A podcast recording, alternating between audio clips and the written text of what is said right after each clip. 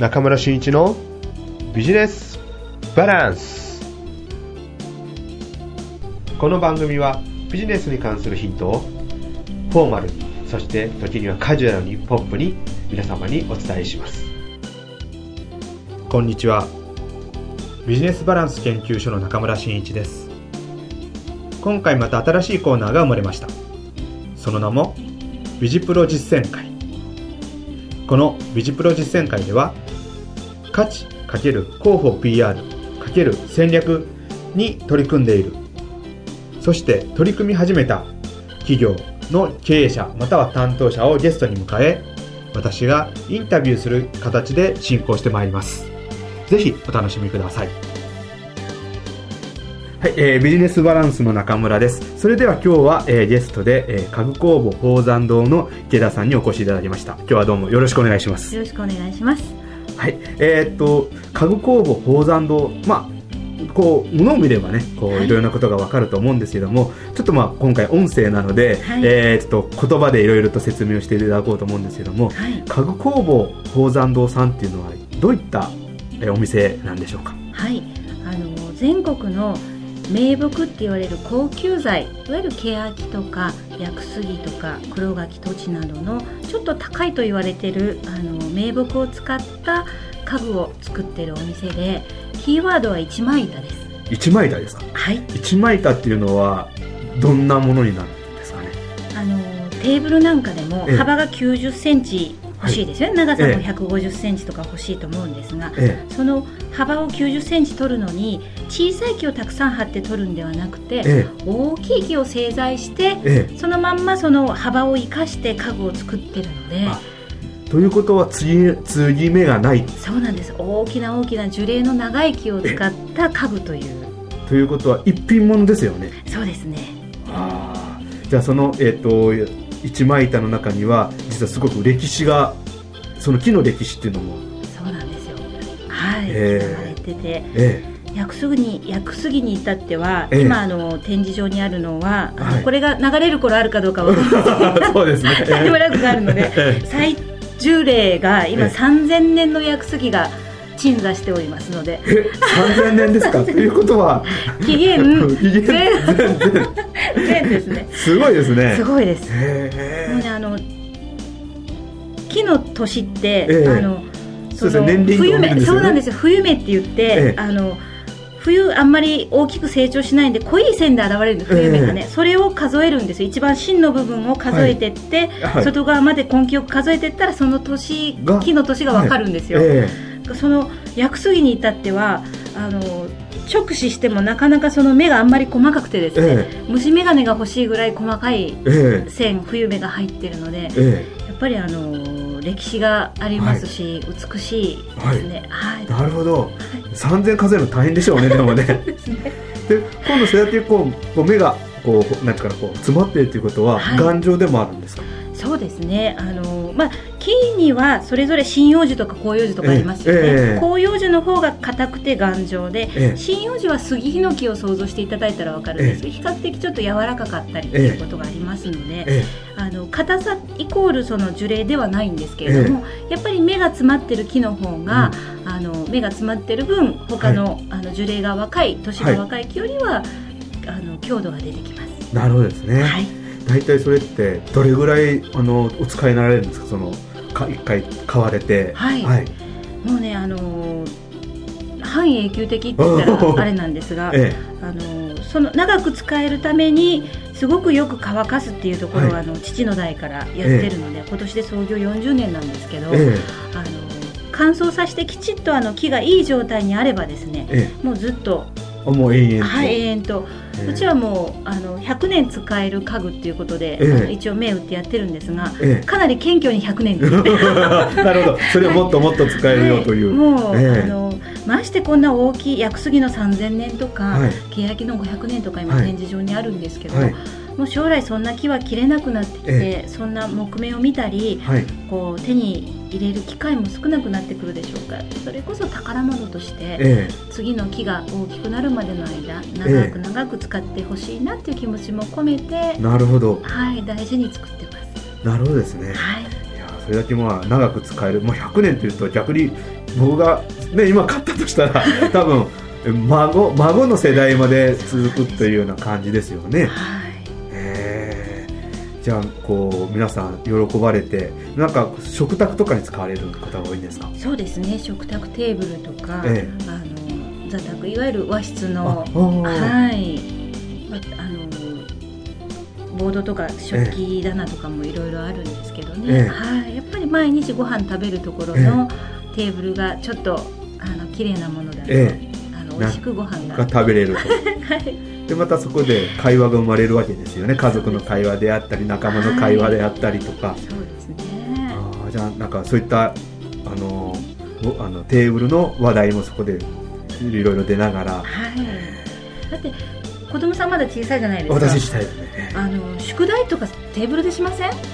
今食卓でやってますね。でしょ？食卓って子供が小学生の間ってえ一日あったこと話したり、ええ。あの宿題したり、えほとんどそこでつながりがあるじゃないですか、はい。絆の生まれるすごい大事な場所だと思うんですよ。はい。だからそこのテーブルをちょっといいものを置いて、はい。あのーみんなで囲んではい。大事な時間を過ごすっていうのはとっても大事なことなのかなと、そね。はい。そっかそっか。という部分で言えば確かにそうですよなんか今のすごく一枚板でちょっと高級そうだなと思ったら 比較的ちょっと年配の方が買われるのかなと思ったら、はい。でなくってこう若い世代でも、えーお子さんがこう勉強をするときに使うという形で言えば、はい。そういった方々も、えー非常に使われると便利というかいいいいというものになるわけですよね。そうですね。何かそういった方とかも使われ使ってる方とかおられるんですか、はい。やっぱりあの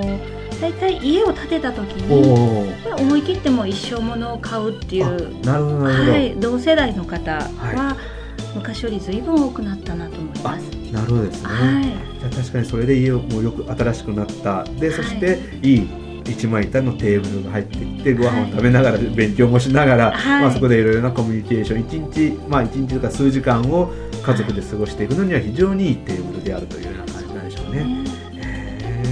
すごい嬉しかったのが、はい。思春期の子供さんがおられてお父さんがね会話がすごいないっていうことだったんですけど、ええ。一緒に来られててもあんまり会話されてなかったんですけどね、はい。あのテーブル入れて、ええ。やっぱりそこにね滞在する時間が伸びて、えあの娘さんとのねえ会話の数が増えたって言われたんです。あそれはいいですよすっね。ごい嬉しかったんですよ。はい、それはもう何よりのお買い物でしたかもしれませんよね。お父さんね。えーお父さんは会話を会話を買ったと、はいそれはお金には変えられないものがあったかそうもしれですね。ないですね。はい、嬉しかったです。すごいですね。そういった効果もあるということですね。そうですね。その他は何かこう一枚板でとか、テーブル以外にも何か作っておられるんですか？はい、あのー何でも木であれば大炊きも多いので、え玄関のついたてって今言葉で耳で聞いて分かる方少ないかもしれませんが、はい。旅館の玄関にこう木のオブジェみたいえ、なのがああはい。ありますよね、ええああいったついたてとか下駄箱とか、えあのテレビボードとか、はい。もうありとあらゆるもの木で材料のものは何でも大体作ってます。あそれも一枚板というかこうあれですかね、こそうですね。う継ぎ目のないというか。はい、もちろんあのご予算がええ限られる方もいらっしゃるので、えついでいいから無垢で作ってっていう方のご要望には逆にご予算を聞いて、ええ。えあのそのお客さんの要望にはい。こちら側側が合わせて作っていくこともありますけれども、なるほどですね。であのやっぱりそういった天然の木とかだったら、はい。すごく香りとかも違うんだと思うんですけど、はい、はいもうなんかこうなかなかねこう実物がないとこんな香りですとは言えないかもしれないですけど、はい。なんかそういった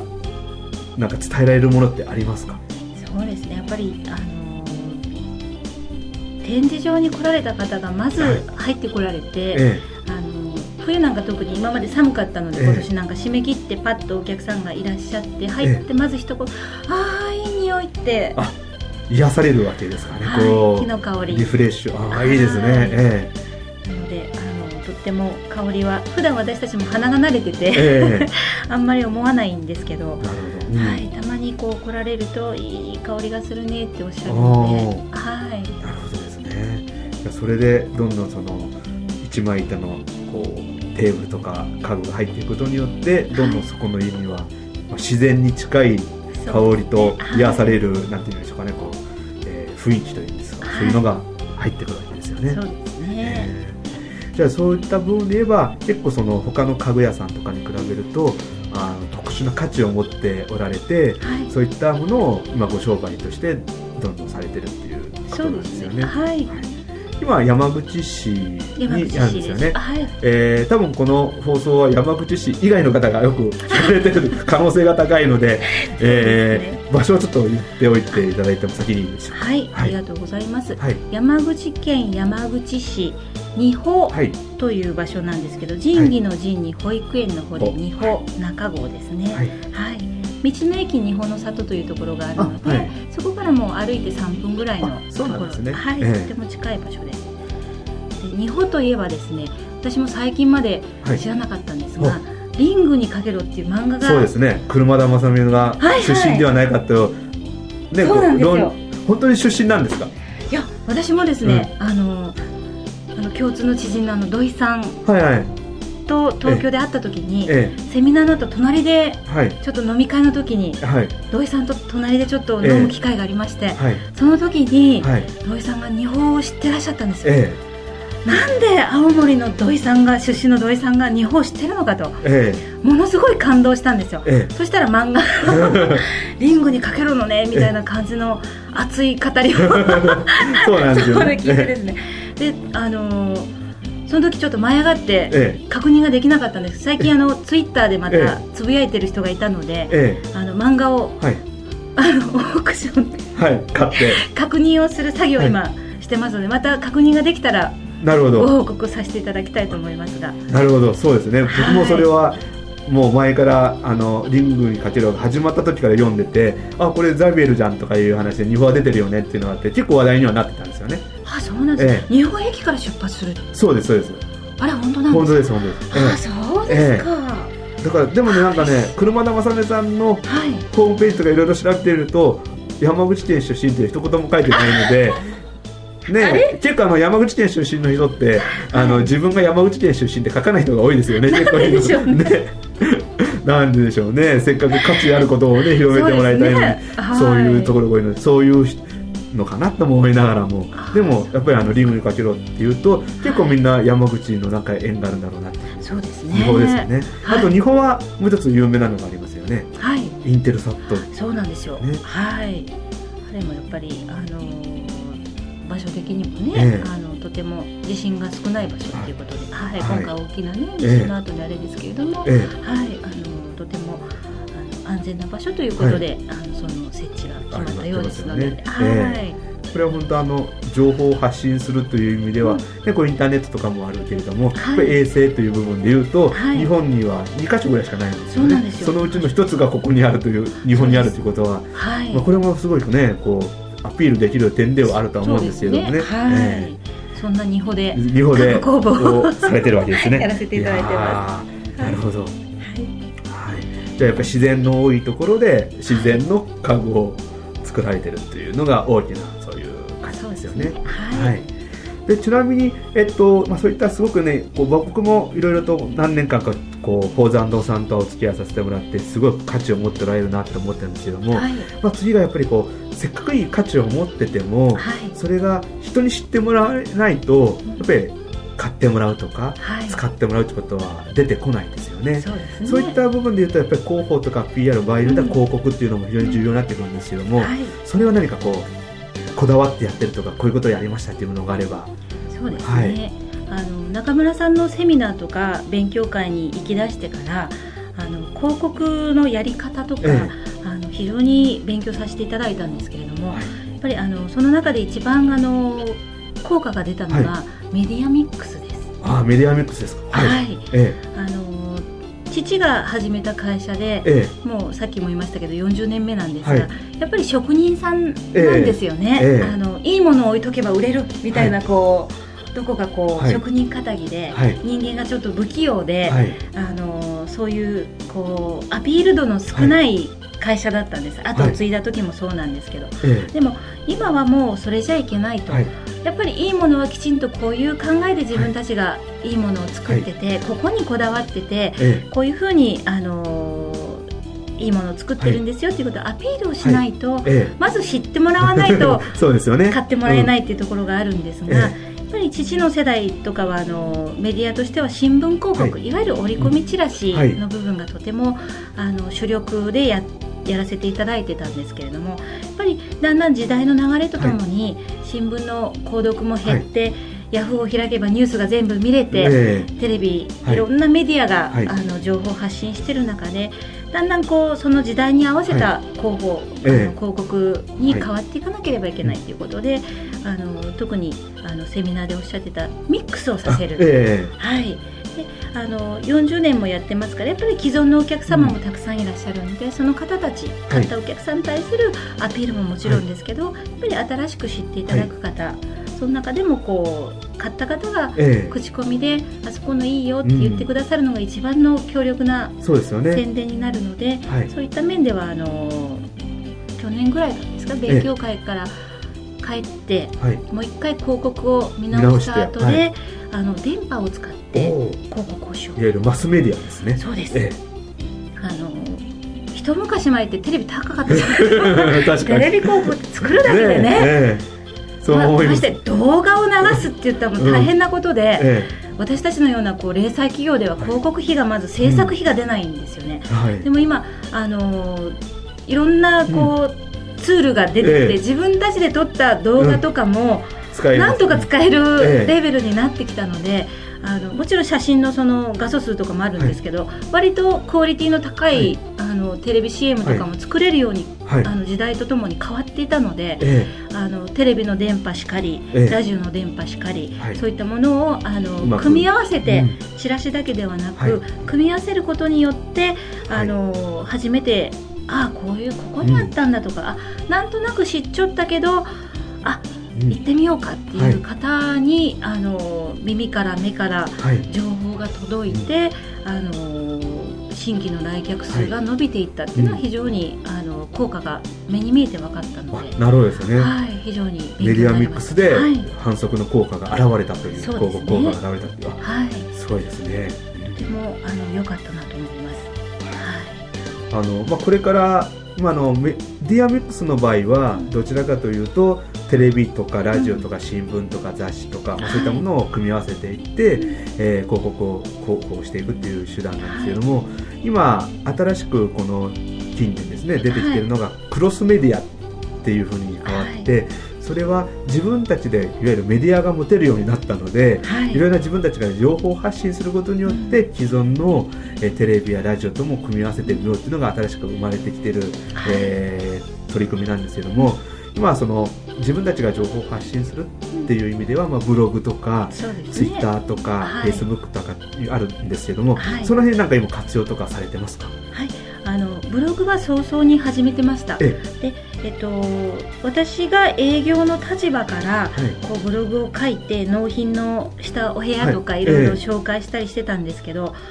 逆にお客さんが知りたいところってそこじゃないよねってこうスタッフと一緒に話して。お客さんってもっと作ってるとことか、うん、職人さんの本音とか、うん、こう製材して失敗した話とか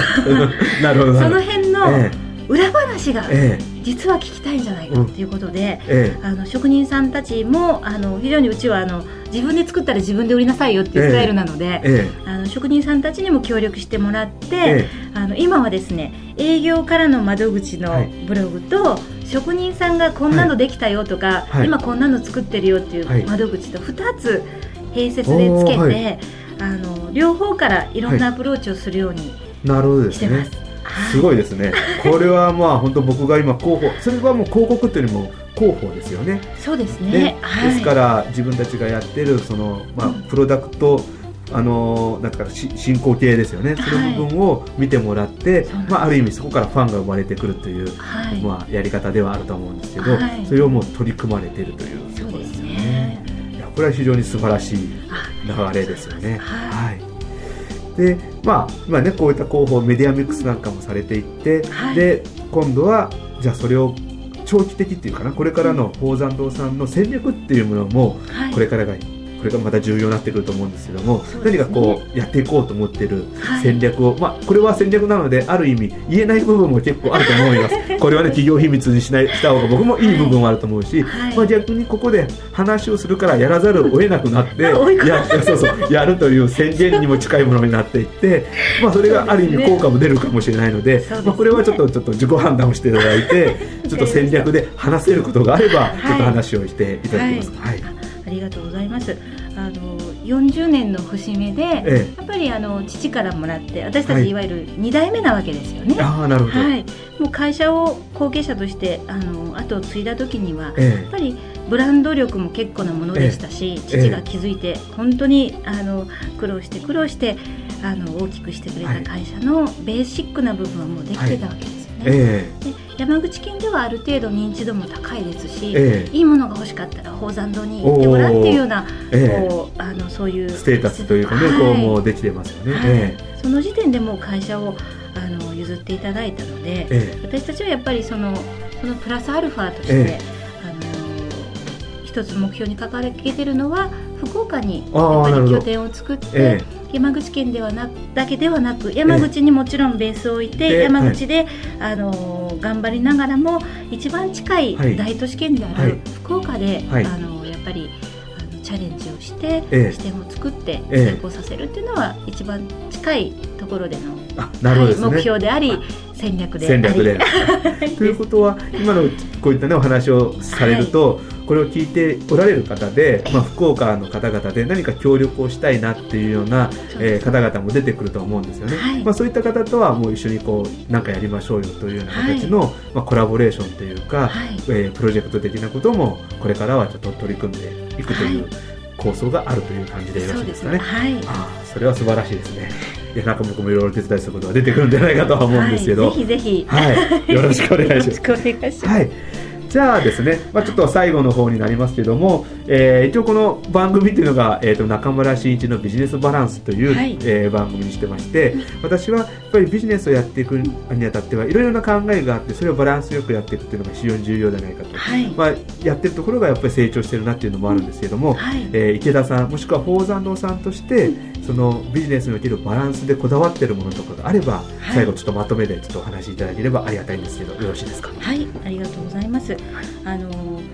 規模ですよね、ええ、あの欲を出せばやっぱり全国展開とかいろいろ考えることも、え、あのあるんですが、やっぱり自分たちがあのこの今の作れる量と、はい、ものすごくもしあの有名になってしまって、全国から バンバン注文が来るような 夢のような状態になった場合には多分今のあの規模では職人さんの数とか、持ってる乾燥機の,、あの機械の,、あの量とかですと、多分対応しきれない、やっぱりちょうどいい、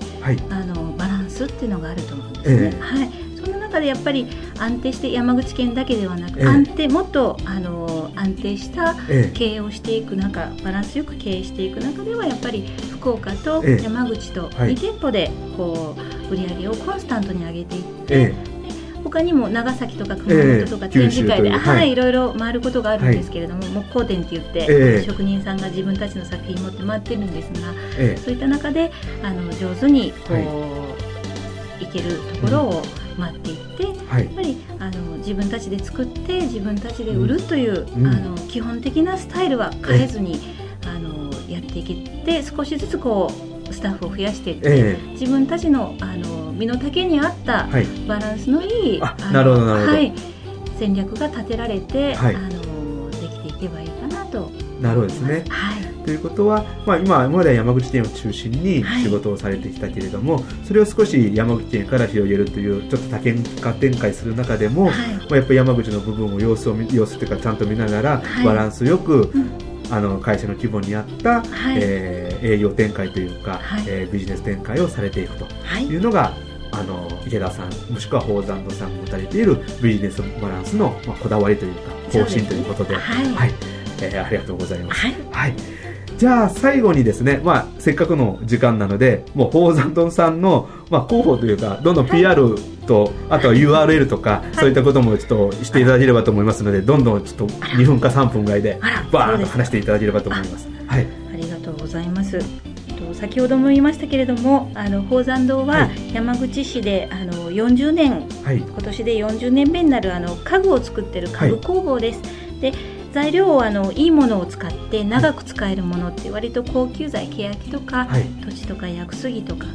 名木の一枚板を使った、はい、あの家具を作ってます。はい、でえっと、自分たちであの作って自分たちで売るっていうことでうちはあの職人さんが接客もしますので、はい、あの作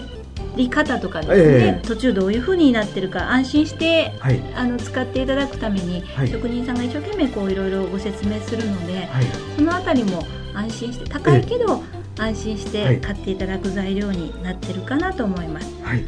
先ほどちらっとお話で出ましたが、はい、あのブログが結構人気あなるほどなるほど、ええ。ー、あの宝宝山堂っていうんですけど宝山堂で、はい、あのホームページが HOZANDO 宝山堂 .co.jp、はい、で、えっと、一枚板とかですね、あのそういう検索をかけていただいても、はい、山口県一枚板とかだと多分一番上にあのはい。あの SEO 対策もしてますので。なるほど。ちゃんと 素晴らしいですねあのそのあたりで探していただきやすいと思うので、はい。はい、あのホームページに来ていただいたら、はい、あの大体やってることですとか、はい。こだわりなんかは、はい。画像と一緒にお伝えできてるんではないのかなと。なるほどですね。はい。もちろんあれですね検索対策ができているということなので宝山の方というのは鳳凰のそうなんです。方ですよね。はい。鳳凰でいいですよね。鳳凰の方ですね。で山口県の山にえっ、と道はお堂のお堂の堂ですね。はい。で検索してもすぐパッと出てきますよね。そうですね。はい。郷ひろみさんと同じで40周年今年あそうなんですか。郷ひろみさんと一緒なわけですね。なるほど。この間知ったんですよ。なすごい長いですね。ひろみ郷と一緒だわと。じゃなんか郷というキャッチああれ？そうですね。ひろみ郷さんもあれですよね、はい、九州ですよね出身。そうですね。ねなんかそれをつないで何かできるといいですよね。どうでしょう。つながったら面白いですよね。そうですね。はい、い。ろいろつながっていけたらいいですね。嬉しいなとはい思って日々、あのー、頑張っておりますので、はい、じゃああのまたこれからもぜひとも、はい。えー、いろいろな展開を頑張っていただいて、はい、また機会があればこの番組にまた出ていただいて、はい、またその、えー、今日からの次出るまでね起こったことなんかを、まあ、先ほどね失敗なんかも見たいという方がおられるということだった,、ことだったのでブログなんか。そう、ね,、い。った話もあればしていただければいいのかなと思いますのでまたぜひとも次回、はい、お呼びしたいと思いますので、はい、えー、よろしくお願いします。お願いいたします、えー、宝山堂の池田さんでした。どうもありがとうございました。ありがとうございました。失礼します